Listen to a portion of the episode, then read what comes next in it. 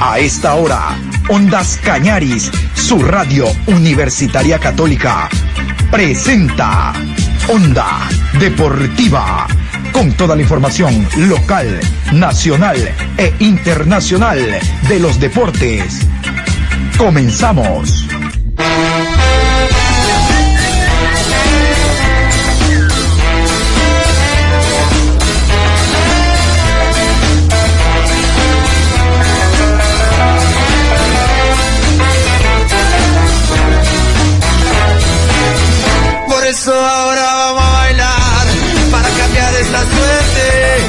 Sabemos gambetear para ahuyentar la muerte. Vamos a bailar para cambiar esta suerte. Si sabemos gambetear para ahuyentar la muerte.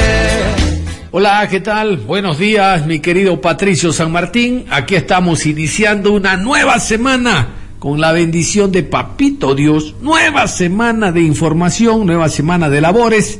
Hoy 11 de octubre, programa 825 a lo largo del día. Se ha jugado el día de ayer una nueva fecha de la eliminatoria suramericana rumbo a Qatar y hay que decirles que no fue buena para Ecuador, realmente que no fue buena. Este era un rival no solo para ganar tres puntos, sino para mejorar gol diferencia, pero no hicimos ni lo uno ni lo otro.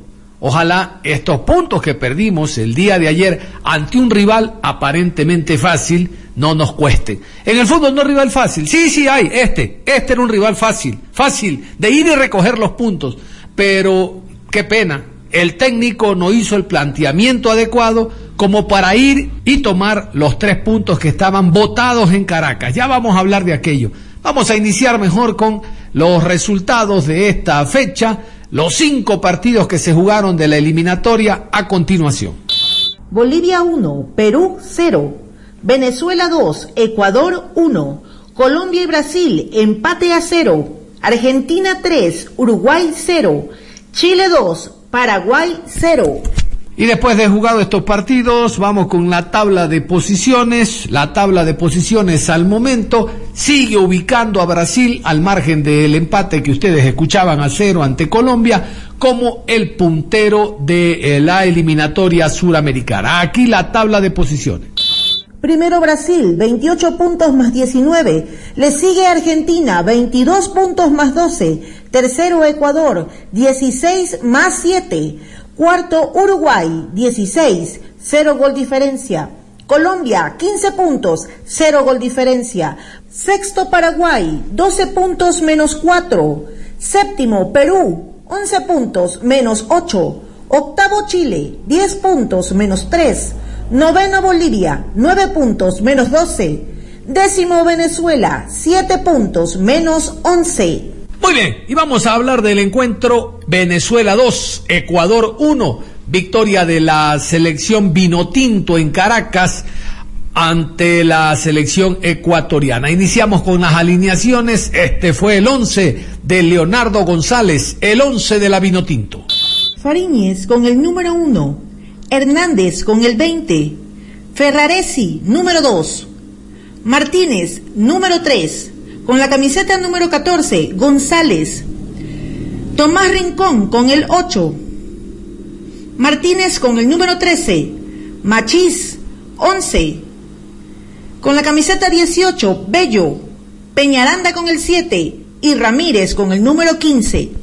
Vamos a continuación con los 11 de Ecuador, los 11 de Gustavo Alfaro. Usted escuchaba la alineación media hora antes y se quedaba como loco. Primero, ¿por qué repite Ramírez, pues?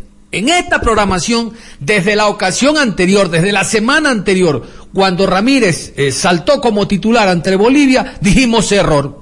No puede Ramírez tapar cuando tenemos a un Alexander Domínguez que es el dueño del arco. Ni Ortiz, peor Ramírez. Ahora se volvió a utilizar a Ramírez. Ojo, y no estoy hablando por el resultado, revisen las redes sociales, John Lester Hidrobo 6, arroba 666 en Twitter, y ahí está un comentario de viernes, de viernes, no de ayer domingo después del partido, no, no, de viernes. Este hombre está ahí, ya sabemos todo por qué. Porque es uno más de Independiente del Valle y se lo quiere volver a vender a España. Por eso está ahí. Todos sabemos por qué está ahí. Eh, resulta que se lesionó el día jueves eh, Byron Castillo y lo llaman a Hurtado, del mismo equipo de donde es el, el arquero Ramírez, del mismo equipo. Entonces, por favor, la culpa la tiene, ya saben ustedes, siempre decimos, el que mata el chancho como el que lo sujeta. La culpa no es solo del técnico por llamarlos y convocarlos, sino quien le da la orden. Vamos con los once de la selección ecuatoriana. Y el otro punto, ¿por qué cambiamos a línea de tres? ¿Por qué reforzamos la zona central de la defensa y sacamos un delantero, un hombre en punta como hubo ante la selección boliviana? Contra Bolivia atacamos de a dos. Ahora ante Venezuela era la misma dosis, si la dosis anterior dio resultado. Bueno, aquí está el once de, no digo de Alfaro, el once de Ecuador. Ramírez, camiseta número uno. Arboleda con el cuatro. Número dos, Torres. Incapié con el tres. 17, Preciado. Grueso con el 8. Caicedo con el 23. Número 7, Estupiñán. Plata con el 10. Mena con el 15. Y Valencia, número 13. Como decíamos, Ecuador cambió la estrategia, ahora con línea de tres, un solo hombre en punta, con Plata y Mena chocándose porque corrían por la misma banda y a ratos, como van a escuchar más adelante a Mena, yo hago todo por el país, dice yo fui forward, fui eh, punta por derecha, terminé siendo volante 5, bueno, nada de eso sirvió. Resulta que ante Bolivia, reitero, el planteamiento dio éxito, 18 minutos 3 a 0. Ahora Ecuador fue una, serie de errores que se cometieron a lo largo del partido, incluso en algún momento del compromiso, ya en el tramo final, careciendo de un lateral derecho de oficio. La cadena internacional que transmitió el compromiso consideró que el jugador Machís, aquel hombre que va por banda, fue el jugador del partido. ¿Qué tal si lo escuchamos? Partido que, que, comenzamos bien, pero Ecuador se, se nos adelantó por un penal. Pero bueno, supimos ser un equipo, supimos resistir y pudimos darle la vuelta al resultado. Ahora van contra Chile, un rival bastante difícil, pero ahí en su casa. Sí, sí, todos los partidos de selecciones son difíciles. Nosotros tenemos que seguir por esta línea, seguir mejorando y bueno, todos juntos para sacar buenos resultados. Te hablaba del compromiso que tú mismo sacaste un comunicado acerca del compromiso que te tenías con la selección y ahí lo demostraste. Sí, yo no tengo que, que engañar a nadie. Eh, si no me siento cómodo no, no puedo estar al 100, no puedo venir y me encontré muy bien estos últimos meses y la verdad que estoy muy contento de venir a, a trabajar a la selección y, y ayudar al, al, equipo donde se pueda. Un saludo al, al, fanático que nos apoya siempre, en las buenas y en las malas tienen que estar con nosotros, que nosotros vamos a dejarlo todo por la selección. Vamos a la rueda de prensa, vamos a escuchar a Ángel Mena. Entiendo que por la experiencia que tiene Ángel Mena fue uno de los que accede a la rueda de prensa. Es difícil ir, a, y sentarse cuando se pierde. Cuando se gana, hablan todos hasta el utilero. Cuando se pierde es difícil. Pero Mena demostró, ya van, a escuchar ustedes las, las respuestas, de que tiene la lección aprendida, ¿no? Eh, no le lleva la contra, bueno, se justifica en parte al planteamiento del técnico Alfaro, aun cuando sabe que Ecuador cometió una serie de errores en delantera, de las cuales se aprovechó la selección venezolana. Escuchamos a Ángel Mena. ¿Cuál considera fueron los errores que, para no obtener los tres puntos que eran importantes para mantenerse en la zona de clasificación directa al Mundial? Primero yo creo que eh, tuvimos por ahí una desconcentración en los minutos finales del primer tiempo que bueno, nos cuesta el empate. Y en el segundo tiempo una jugada desafortunada que, bueno, que, que, nos convierten también. Y, y, yo creo que fue la tónica del partido donde ellos eh, por ahí no, no generaron quizás tanto peligro eh, nosotros tuvimos eh, opciones, no convertimos y, y bueno, eh, el partido fue a favor de ellos. Al jugar con Gonzalo Plata de titular, no siempre juegas por derecha, donde te sientes más cómodo. ¿Cómo se dividen las tareas dentro del campo para no chocarse, ya que ambos prefieren el sector derecho? No, tratamos de, de, de acoplarnos en las cosas que nos pide Gustavo. El día de hoy por momentos se, se, tuvo conexiones buenas, eh, pero sabemos que, que no, nos falta todavía eh, por ahí entendernos más cuando nos, nos toca arrancar juntos, así que, bueno, esperemos que con el pasar de los partidos sigamos en esa sintonía y, ir agarrando más, más ritmo, más conexiones, conocernos más para, para el bien de la, de la selección. ¿Qué factor determinó para no poder sostener el, marca, el marcador y si se, sorprendieron a las reacciones que le generó el rival? No, nos vamos tristes porque eh, tuvimos situaciones para, para convertir, más que todo en el segundo tiempo, eh, donde no tuvimos la, por ahí la, la fortuna de, poder convertir, sino quizás la historia hubiera sido distinta. Eh, la verdad que nos deja muy apenado este resultado porque veníamos a buscar eh, los tres puntos, de última sacar un empate, yo creo que seguir sumando era bueno, lastimosamente nos vamos con la mano vacía, pero, pero bueno, yo creo que la actitud hay que resaltar que eh, cuando estuvimos abajo en el marcador fuimos a, buscarlo, fuimos adelante, yo creo que nos falta sostener eso durante eh, la mayor cantidad de minutos del partido y yo creo que obviamente si es así, podríamos sacar mejores resultados. Lo hemos visto ocupar diferentes posiciones a lo largo de esta eliminatoria. ¿En qué posición se ha sentido más cómodo? Ah, yo creo que seguir profundizando en el tema de la ubicación dentro de la cancha yo, eh, es como faltarle el respeto a, a Gustavo. Acá me ha tocado actuar en diferentes posiciones y la verdad que lo hago con todo el gusto, con toda la satisfacción, con el, deber y el saber que, uno sale de la cancha y, deja todo. ¿no? El día de hoy me tocó jugar eh, media punta, por momentos por derecha, eh, al final como un doble cinco y la verdad que mientras sea por, por el bien de, mi país, de la selección, voy a estar predispuesto a, a donde me toca actuar. Obviamente uno siempre por ahí tiene prioridades dentro de la cancha. Normalmente me toca actuar por derecha y acá en la selección también lo he hecho por derecha y, en otras eh, en otras eh, ubicaciones y la verdad que en ese sentido estamos tranquilos tanto el cuerpo técnico como, yo. ¿Qué calificación a nivel individual y colectivo le deja a este partido? Bueno, en lo personal, la verdad que me quedo tranquilo porque eh, quizás el segundo tiempo fue donde tuvimos más, más la pelota, que es lo que, lo que a uno le corresponde, generar juego, eh, crear situaciones y, en lo personal la verdad que siento que más que todo el segundo tiempo se hizo un gran partido, lo colectivo también. Eh, después de que nos marcan ellos el segundo gol, el equipo tomó la iniciativa y siempre propuso y, bueno, nos quedamos con ese sabor amargo de no convertir, si no estaríamos hablando ahora de, otra cosa. En el segundo gol, tu compañero Wellington Ramírez tenía, parecía tener algunos problemas para retener el disparo. ¿Qué apreciación tuviste del tiro No, acá no estamos en, condiciones de señalar a, a nadie.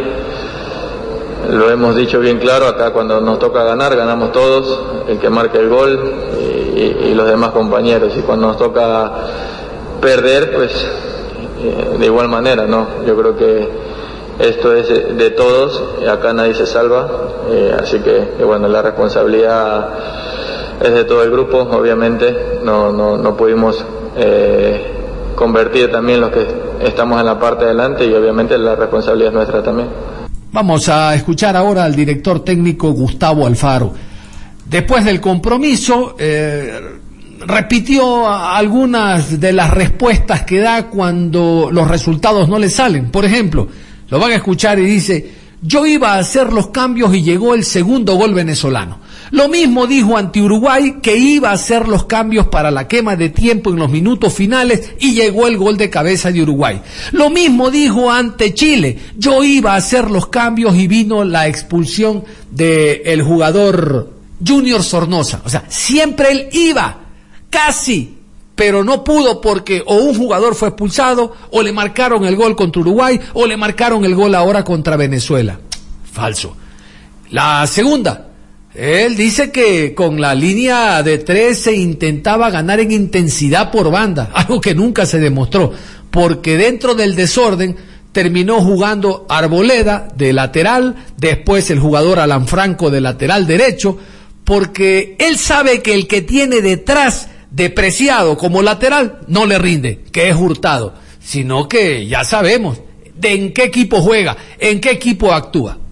Estos errores no nos van a llevar al Mundial si se, se está pensando antes en beneficiar a un club que beneficiar a un país que es la selección nacional. Ojalá ya no se insista con Ramírez, realmente. No tenemos nada contra este muchacho, pero uno sentado, escuchando, viendo, aprende. No hay que ir a la cancha, no hay que ir a la pista de baile y bailar para hacer el ridículo, no. Hay que sentarse, escuchar la música y luego ver cómo se baila y después ir a bailar. Bailar es mover el cuerpo a compás, al compás de cómo toca la música. El arquero también, en una posición tan diferente. Ustedes saben que si falla el defensa, está el arquero. Pero si falla el arquero, no hay nadie detrás.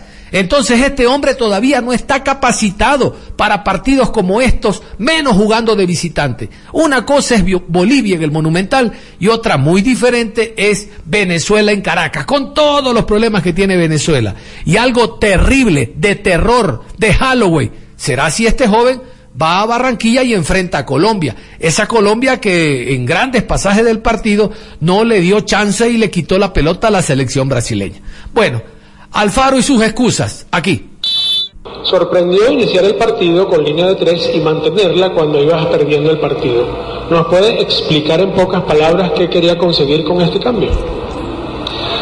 Yo creo que la, la línea de tres estaba más que nada para controlar las, las velocidades de contragolpe que tenía Venezuela por la manera en que atacaban, tal es así que a Venezuela le costó muchísimo progresar eh, en el campo porque nosotros controlábamos bien los dos delanteros que tenían eh, en función de ataque.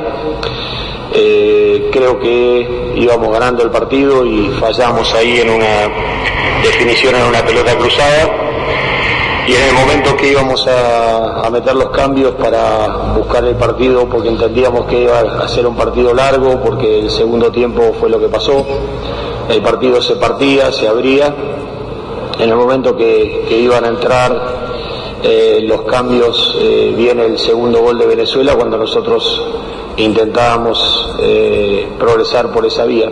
generamos las chances, fallamos y bueno, lamentablemente las fallas que tuvimos en defensa y en ataque nos privaron la posibilidad de llevarnos otro resultado. Profesor Alfaro, este resultado complica mucho a la tricolor si se viene el cierre de las eliminatorias. ¿Estaba en los cálculos del seleccionado perder ante Venezuela?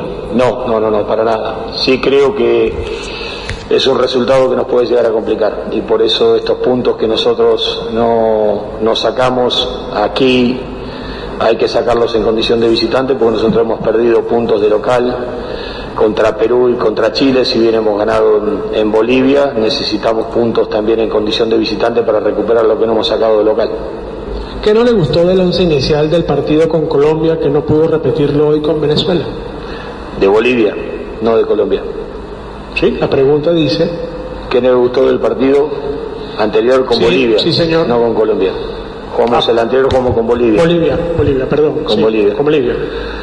Yo creo que son partidos diferentes, eh, cosas diferentes, planteos diferentes, hay cuestiones físicas también que, hay que sopesar, tal es así, Ener salió con una contractura de autor, eh, entonces esos gastos físicos están, entonces hay que sopesar todo ese tipo de cosas y creo que lo que hicimos en el partido de Bolivia sería para el partido de Bolivia, pero no para este partido. Profe, quizás hoy se priorizó cuidar las tarjetas amarillas de los delanteros, por eso no se arrancó con Ener y Estrada como se lo hizo ante Bolivia, porque luego cuando Ecuador perdía 2-1 se volvió a quedar con un delantero. No, tenemos, o sea, a ver, eh, están muy justos físicamente, eh, por eso Ener en un momento le pregunto y él me dice que se le cargó el aductor, entonces ahí es donde decido hacer el cambio. Teníamos la entrada de Brian Angulo, por eso terminaron jugando con dos nueve por adentro y porque Michael Estrada también, si lo hubiésemos usado a, los dos en los dos partidos, eh, no hubiesen estado tampoco físicamente enteros para, el partido de Colombia, que entiendo que va a ser un partido físico. Yo creo que lamentablemente los errores nos privaron de, de sumar los puntos que nosotros necesitábamos para para tratar de llegar en la manera que nosotros queríamos llegar y que en definitiva el recambio que habíamos hecho nos dé también el sustento físico para soportar los tres partidos. Vamos con la selección venezolana, como decíamos en el caso de Ángel Mena, un hombre de experiencia fue a dar la cara, Tomás Rincón con el fútbol que tiene eh, tantos años en la selección y jugando a nivel internacional, Tomás Rincón, que no pudo terminar el partido, fue la persona que accedió por parte de los futbolistas representándolos en la rueda de prensa. ¿Cuál fue la virtud más grande que tuvo el equipo para quedarse con los tres puntos? Bueno, mira, creo que hemos planteado un buen partido ante una selección que viene haciendo las cosas muy bien. Eh, no dejamos que el gol de ellos nos dejaron anímicamente golpeados, fuimos a buscar el empate, fuimos a buscar el partido, hicimos buenas asociaciones por las bandas, eh, le quitamos un poco de velocidad a ellos, que era su fuerte, y, creo que en lo general Venezuela venía haciendo partidos buenos, pero nos, nos, había hecho falta cerrarlos, y hoy tuvimos la oportunidad de llevarnos tres puntos que tanto necesitábamos y que, y que tanto hemos venido buscando. Te ha tocado capitanear a una selección inmersa en bajas y sin un proceso consolidado. ¿Cuál ha sido la clave para mantener el grupo compitiendo en medio de un proceso tan difícil? Sí, mira, sin duda que hemos pasado muchos momentos de, inestabilidad, eh, de incertidumbre, las condiciones pues no, no, son las ideales para afrontar una eliminatoria, pero la eliminatoria hay que afrontarla. Eh, hemos tratado de venir a representar con mucho orgullo y con mucho honor a nuestra selección. Eh, hemos tenido muchísimas bajas por, por muchas situaciones, el equipo ha presentado siempre cara a los rivales y creo que lo de hoy ha sido una demostración de que con esta actitud y con esta demostración de, juego en equipo podemos empezar a, a, construir algo importante que perdure en el tiempo. Luego del gol de Ecuador, pareció que se te vio diciendo a tus compañeros que mantuvieran la calma. ¿Cómo recuperarse tan rápido de un bajón como el gol de Ecuador para igualar el juego y ganarlo luego? Sí, fue una cosa que tratamos de, que el mensaje llegara rápidamente, que, que, veníamos haciendo las cosas bien, que eh, faltaba mucho y, y, si nos podíamos, si salíamos de nuestro planteamiento, podríamos dejarles muchos espacios a Ecuador, que tiene jugadores muy rápidos. Entonces hemos pedido mantener la calma y, seguir haciendo el, juego que estábamos haciendo porque lo estábamos haciendo bien y, y, sobre el final pues pudimos conseguir un resultado importante. ¿Cuán importantes son estos tres puntos para el grupo? Mira, creo que más allá de los tres puntos que obvio tanto lo necesitábamos, es muy importante la demostración de equipo. Eh, de juego en equipo, cómo se han sacrificado los de arriba, cómo todos hemos hecho un bloque compacto. Yo creo que esta es la forma en la que Venezuela puede construir un equipo competitivo porque tenemos jugadores eh, importantes, eh, pero hemos, hemos, de construir un equipo compacto, un equipo donde todos eh, nos demos una mano y, y la victoria de hoy ha llegado porque hemos jugado muy bien como equipo. Leo González, Leonardo González, el director técnico, le dicen en Venezuela interino, pero ya tiene cinco partidos. Eh, les cuento, me enteré recién que es técnico del Deportivo Lara, él termina la jornada triple y regresa a Lara, y, luego cuando tenga que convocar a la selección lo vuelven a llamar, por eso le, le dicen interino, pero creo que este hombre ha hecho más de lo necesario.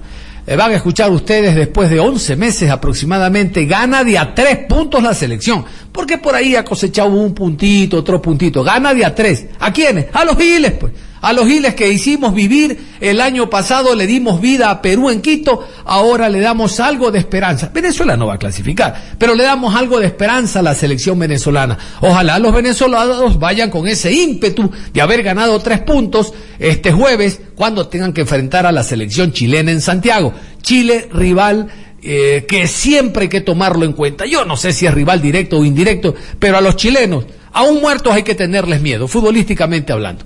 Vamos a escuchar entonces a Leonardo González, el director técnico de la Vino Tinto, muy feliz por lo logrado. Yo estoy seguro que ni él pensaba encontrarse con los tres. Usted le habla a solas, a ver, Leo, dime la plena. Él firmaba el empate. Con, el, el envión que llevaba Ecuador anímico y futbolístico, el empate, lo hubiera firmado rapidito, pero se encontró con una serie de incongruencias, de errores, de un desorden colectivo en delantera que no tuvo otra más que vacunar. Y si de paso el arquero adelanta el regalo de Navidad, ¡uh! Mesa.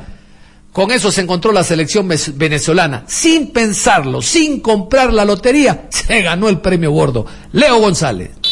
Eduardo Bello se consolidó en la alineación titular para los próximos partidos de la Vinotinto. Sí, primero que nada, eh, saludo. Bueno, vieron el partido que hizo, ya lo veníamos siguiendo hace rato, eh, tuvo algunos minutos importantes en anteriores compromisos y hoy, gracias a Dios, pues hizo un gol, viene haciendo las cosas bien, es un buen chamo, un chamo joven. Eh, y va a tener que seguir trabajando, va a tener que seguir haciendo las cosas bien, pero creo que como les dije anteriormente en otras conferencias, se está abriendo un abanico de opciones para que el seleccionador que pueda venir sepa de que acá hay mucho buen material y va a tener un eh, mucha más, muchos más jugadores, más amplio el espectro de jugadores para, para competir. Se suman tras 11 meses y 8 jornadas, tres puntos nuevamente. ¿Cómo analiza la evolución del grupo y de algunos jugadores en los cinco partidos que ha dirigido? Sí, Antonio, en realidad pues han visto que en la triple fecha anterior pues por diferentes situaciones, lesiones, suspensiones, dos partidos con diez jugadores, pues este equipo mostró cosas importantes, pero lamentablemente con las adversidades no se pudieron dar los resultados. Vinimos a esta triple fecha nuevamente, hicimos un partido muy correcto contra Brasil, 70 minutos, por ahí los últimos minutos desatenciones, una pelota parada, algunos descontroles en, en momentos finales, más cuatro cambios obligados, pues no nos dejaron hacer eh, el trabajo como era, pero hoy, gracias a Dios, no hubo lesiones, todos los cambios fueron administrados y manejados para sostener un resultado que, que era importante para nosotros y bueno, felices, pero yo en lo personal, como lo dije anteriormente, venimos haciendo buenos partidos, el resultado en algún momento tenía que llegar y en buena hora que llegó y ante un rival que venía muy bien y para mí como uno de los mejores técnicos de, de, Sudamérica. Hemos visto que Machís y Bello reciben mucho por dentro, mientras que los laterales son los que más dan la amplitud. ¿Qué busca usted antes con esto? Sí, Daniel, en realidad eh, tenemos un equipo bien rápido, tanto Ronald como, como Oscar González nos dan mucho desborde por banda, después tenemos buen manejo, sea con Bello, sea con Machí, por lo menos en el partido de hoy, más el pase filtrado a Peñaranda, la idea era esa, conseguir por dentro para terminar con amplitud en el rompimiento de los volantes eh, ofensivos y, terminar con gol. Así han llegado los goles anteriormente, el gol de Eri el partido pasado con un desborde de Soteldo y, centro que hizo Eri, hoy igual, desborde de Bello eh, en movimientos a los laterales y gol eh, nuevamente. Entonces, estamos tranquilos porque los muchachos han entendido el mensaje y, se está trabajando, queda una fecha que sabemos que va a ser más complicada que todas las anteriores, con un rival necesitado, pero vamos a seguir trabajando y tratando de recuperar los jugadores y que podamos hacer un partido correcto en Chile. ¿Qué le pareció el partido de Alberto Peñaranda en un rol diferente al que tuvo en el partido contra Brasil? Sí, Javier, en realidad el partido anterior, Peñaranda lo utilizamos por fuera, por ahí muy poco tiempo para trabajar, yo ya lo había tenido en La Guaira, eh, algunas cositas que yo necesitaba eh, le costó. Ahora lo utilizamos por dentro, dejándolo libre porque sabemos las condiciones que tiene, sabemos la calidad de su velocidad después hay que agarrar el balón. Gracias a Dios los jugadores nuestros pudieron conseguirlo muchas veces y después, él después de que tiene el balón es un jugador diferente. Estamos tranquilos, contentos con, con el rendimiento tanto de él como de todos los que estuvieron hoy y un resultado que creo que lo necesitamos nosotros, lo necesitaba nuestra familia, lo necesitaba nuestro país, necesitamos darle una alegría y, y a Dios gracias pues pues se nos dio. Onda Deportiva. Muy bien, y así está la jornada eliminatoria una vez que se ha cumplido la segunda fecha y ya nos preparamos para la tercera este próximo jueves 14 de octubre. Antes de cerrar vamos a repasar los horarios oficiales con los árbitros centrales, cuarto árbitros, bar, asistente de bar, eh, observador internacional todas las autoridades que ahora están en torno a un encuentro de fútbol. Antes era el árbitro central y los asistentes, después el árbitro central, los asistentes y el cuarto árbitro. Ahora detrás de ellos hay toda una familia, todo un contingente que intenta que los árbitros se equivoquen menos. Hablo del bar. A continuación entonces con los horarios y los árbitros de esta nueva fecha del próximo jueves. Jueves 14 de octubre, 19 horas con 30 en la ciudad de Manaus. Brasil versus Uruguay. Árbitro central, Fernando Rapalini. Asistente 1, Juan Velati. Asistente 2, Diego Bonfa. Cuarto árbitro, Facundo Tello. En el bar, Mauro Vigliano. asistente de bar 1, Fernando Espinosa, asistente de bar internacional, Amelio Andino. A las 15 horas, en la ciudad de La Paz, Bolivia versus Paraguay, árbitro central, Andrés Matonte, asistente 1, Carlos Barreiro, asistente 2, Andrés Nievas, cuarto árbitro, José Argote, en el bar, Juan Soto, asistente de bar, Braulio Machado, asistente internacional, Roberto Perazzi. En la ciudad de Buenos Aires, a las 16 horas con 30, Argentina enfrenta a Perú. Juez central, Wilton Sampaio. Asistente 1, Marcelo Bangase. Asistente 2, Fabricio Vilariño. Cuarto árbitro, Flavio de Sousa. En el bar, Wagner Reguay. Asistente de bar, Ángelo Hermosilla. Asistente internacional, José Huitrago. 19 horas, Ciudad de Santiago, Chile versus Venezuela. Juez central del encuentro, Rafael Klaus. Asistente 1, Rodrigo Correa. Asistente 2, Guillermo Díaz Camilo. Cuarto árbitro, Wagner Bagallanes. En el bar, Rodolfo Toski. Asistente de bar, Danilo Manis. Asistente internacional, Jorge Larrionda. En la ciudad de Barranquilla, 16 horas, Colombia versus Ecuador. Juez central, Diego Aro. Asistente 1, Johnny Bocio. Asistente 2, Coti Carrera. Cuarto árbitro, Michael Espinosa. En el bar, Leodán González. Asistente de bar, Jerry Vargas. Asistente internacional, Ubaldo Aquino. Muy bien, cerramos la información antes indicarles que en la tarde le vamos a hacer un alto a lo que significa eliminatorias suramericanas rumbo al Mundial de Qatar. Vamos a hablar de la Liga Pro Betcris. No hay que descuidar la Liga Pro. El próximo día viernes se reinicia, hablamos de la fecha número 10 y empieza a definirse quiénes van a acompañar al Emelec. Difícilmente el Emelec repita, quiénes perderán categoría aquí sí, que vayan a acompañar al Olmedo. Todo eso se los vamos a contar en el horario de la tarde porque los clubes continúan, se continúan moviendo, continúan trabajando al margen de que no exista fecha de campeonato. Nada más, mi querido Juan Pablo, cerramos la información deportiva. Usted continúe con más aquí en Ondas Cañares. para la muerte.